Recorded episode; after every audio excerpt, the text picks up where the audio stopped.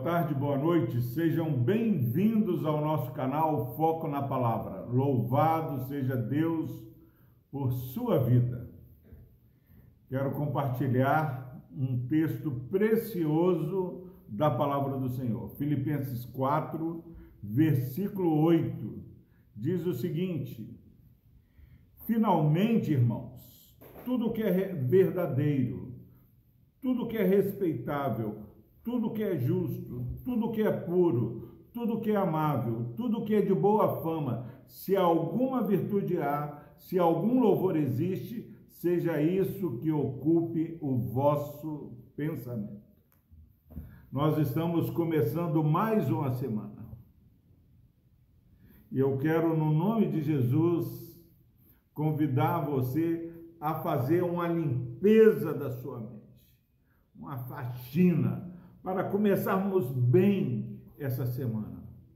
O inimigo, sem que nós percebamos, ele vai enchendo o nosso coração, a nossa mente, a nossa vida, a nossa família, os nossos relacionamentos, vai enchendo com muitos lixos, coisas que são abominações contra o Senhor, coisas que verdadeiramente adoecem a nossa alma.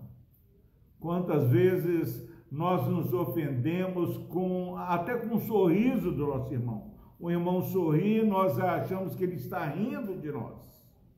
Quantas vezes alguém é, fala algo para nos corrigir, para nos ajudar, e nós ficamos ofendidos, perdemos o dia, perdemos a alegria e começamos a pensar, maquinar coisas que verdadeiramente não agradam ao nosso Deus. A palavra do Senhor é muito clara que nós temos que amar, temos que orar, abençoar até os nossos inimigos. E se você, meu irmão, se eu, se nós quisermos viver essa semana de maneira abençoada pelo Senhor, é, enchendo-nos cada dia mais do Espírito Santo. O apóstolo Paulo está falando é, para uma igreja que ah, estava com dificuldade de relacionamento. Evode, assim, que estavam com dificuldade. Ele diz: Quer saber, finalmente, tudo o que é verdadeiro.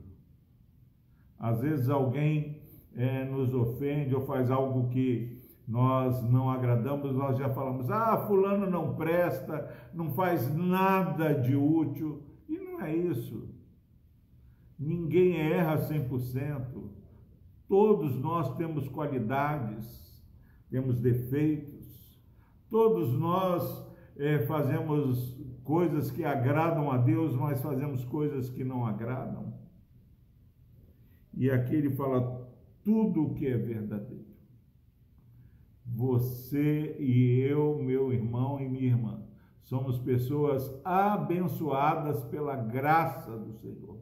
Precisamos desenvolver relacionamentos interpessoais que são marcados pela empatia, pela misericórdia, pelo perdão. Tudo que é verdadeiro, tudo que é respeitável.